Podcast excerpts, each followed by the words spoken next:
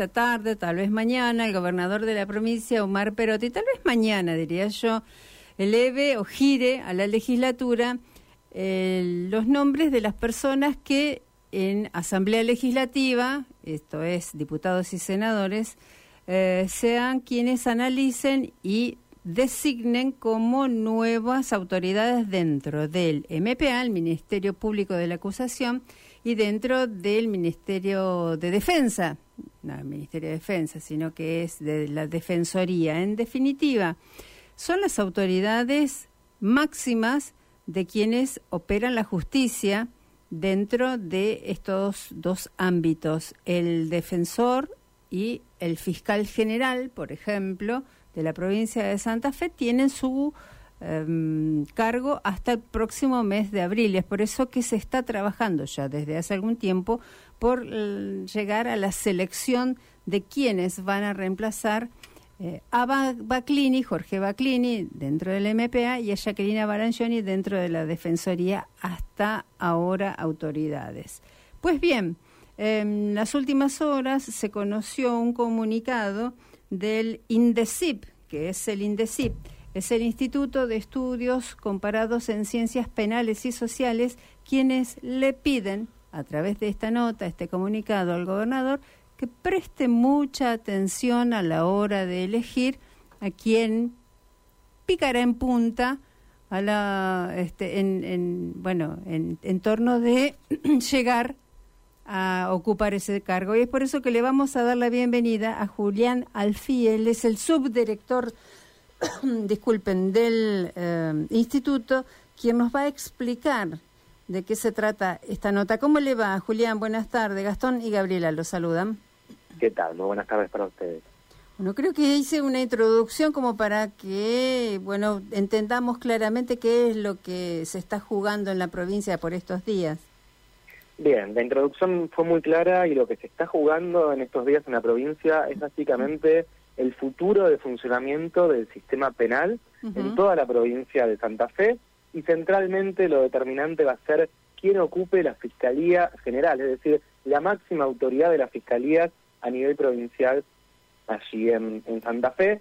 Desde hace 10 años, como ya saben, la provincia tiene implementado lo que se conoce como sistema acusatorio, que les da un poder y una responsabilidad muy grande a los fiscales en términos de investigar los crímenes, en particular los crímenes más complejos para eh, la sociedad. Lo cierto es que a partir de ese cambio, quien ocupe la máxima autoridad de ese organismo, que es el Ministerio Público de la Acusación, es decir, quien se convierta en jefe de todas las fiscalías,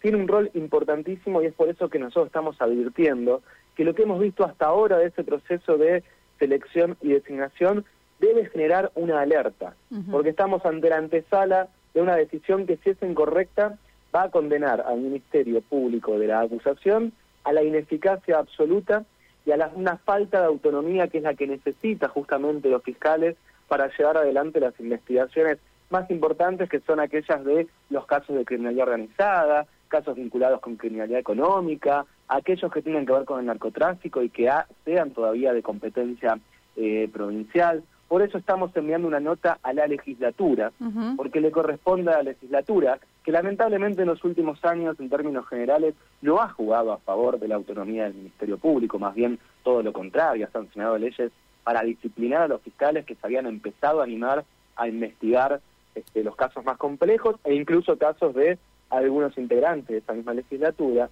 Pero estamos enviando una nota para que esos legisladores que sí están comprometidos con el sistema acusatorio y con el buen funcionamiento de la justicia penal tomen cartas en el asunto e impidan que una persona que no sea idónea para el cargo o que sea propuesta para el cargo solo por una cuestión de amiguismos llegue a ese cargo por seis años porque sería realmente trágico para las posibilidades de perseguir el crimen organizado en Santa Fe. Claro, eh, en principio es ni más ni menos garantizar la justicia. Muchas veces englobamos en esa palabra. Es la justicia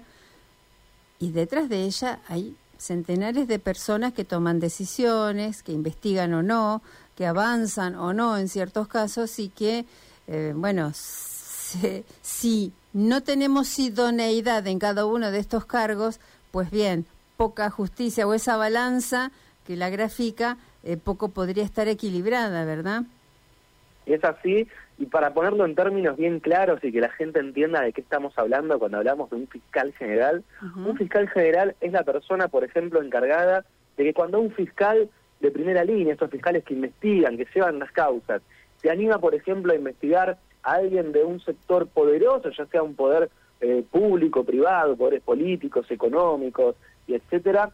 ese fiscal reciba toda la protección que debe tener a la hora de llevar adelante sus investigaciones y que no se vea atemorizado porque, por ejemplo, lo que vimos la semana pasada, un político lo vaya a patotear, cuando no, que lo amenacen con eh, perder la vida, que le baleen, digamos, su propia casa o que lo amenacen con desplazarlo de su cargo. El fiscal general es el que tiene que proveer a todos los fiscales de la tranquilidad de que pueden llevar adelante sus casos de manera autónoma, sin importarle cuál sea el nombre de la persona imputada y cuál sea el poder. Lo que vimos hasta ahora, porque este proceso de selección termina en la legislatura, pero tiene todo un proceso previo, es un concurso público de antecedentes que realizó el Consejo de la Magistratura, dependiente de la gobernación, que básicamente no ha respetado los principios básicos que debe tener este concurso, que ha sido un proceso más bien oscuro y que muy lejos de garantizar la idoneidad, la autonomía, la perspectiva de género, el compromiso con los derechos humanos, que son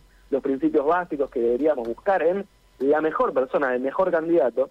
lo que vimos es un proceso que se ha encargado básicamente de garantizar que los mejores candidatos tal vez quedaran en el camino y que los candidatos que llegan a las instancias finales sean más bien por una cuestión de amiguismo o de vinculación con ciertos sectores que por sus propios méritos. Hay que tener en cuenta que teóricamente eh, cada poder tendría que ser absolutamente independiente, ¿no? Que la justicia debiera hacerlo, pero está claro que está teñida o contaminada. ¿Usted cree que en este proceso de selección desde algún sector de la política, es más, algún sector de la iglesia ha tenido injerencia?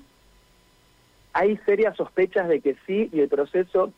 muy lejos de disipar esas sospechas, las ha tendido a eh, confirmar o por lo menos darle mucho lugar, porque los momentos claves para un concurso de este tipo eh, son aquellos que permiten o no o no poner en jaque la legitimidad del concurso. Por ejemplo, ¿cómo sorteamos a las personas que realizan las evaluaciones? Uno desearía que sea un sorteo público, transparente, que se sepa por qué los evaluadores quedan donde quedan. Lo que pasó fue todo lo contrario. Tuvimos un cuerpo de evaluadores para la Fiscalía General que básicamente quedó porque los primeros que habían salido sorteados renunciaron a partir de las irregularidades que había tenido el sorteo que se hizo entre gallos y medianoche. Otro punto fundamental es, bueno, que el cuerpo evaluador, que quienes evalúan a los candidatos, expliquen por qué ponen las notas que ponen, por qué ponen el orden de mérito, de mérito que terminan poniendo y por qué conforman la terna final que se eleva a el gobernador. Y eso no sucedió. Simplemente pasaron un montón de personas, se les tomó alguna evaluación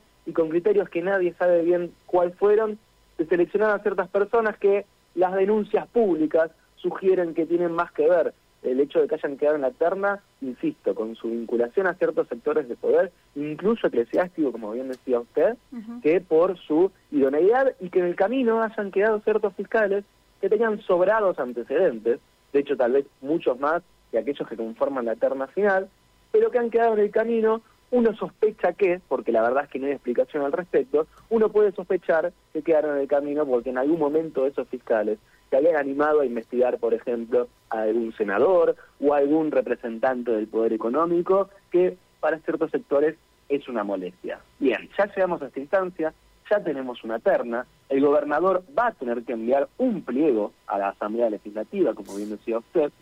y una vez que esto suceda, la legislatura va a tener la última palabra. Lo que nosotros estamos haciendo, enviando esta nota a los y las legisladores, es diciéndoles, en sus manos está que el sistema acusatorio de Santa Fe no quede absolutamente a la deriva y que la baja eficacia que hoy por hoy tiene el sistema no se convierta en una nula eficacia. Queremos un Ministerio Público de la Acusación que le dé respuestas a la ciudadanía, que justamente en Santa Fe y en particular en la región de Rosario está reclamando respuestas y hoy por hoy el Ministerio Público no se las está dando. La legislatura no contribuyó a esto en los últimos años. Hace cinco años sancionó leyes que básicamente vetaron cualquier imposibilidad de que un fiscal lleve adelante alguna causa que toque algún interés particular. Bien, hoy por hoy tienen la posibilidad de dar vuelta este, la cuestión y de darle al Ministerio Público de Acusación la autonomía que necesita para cumplir su función.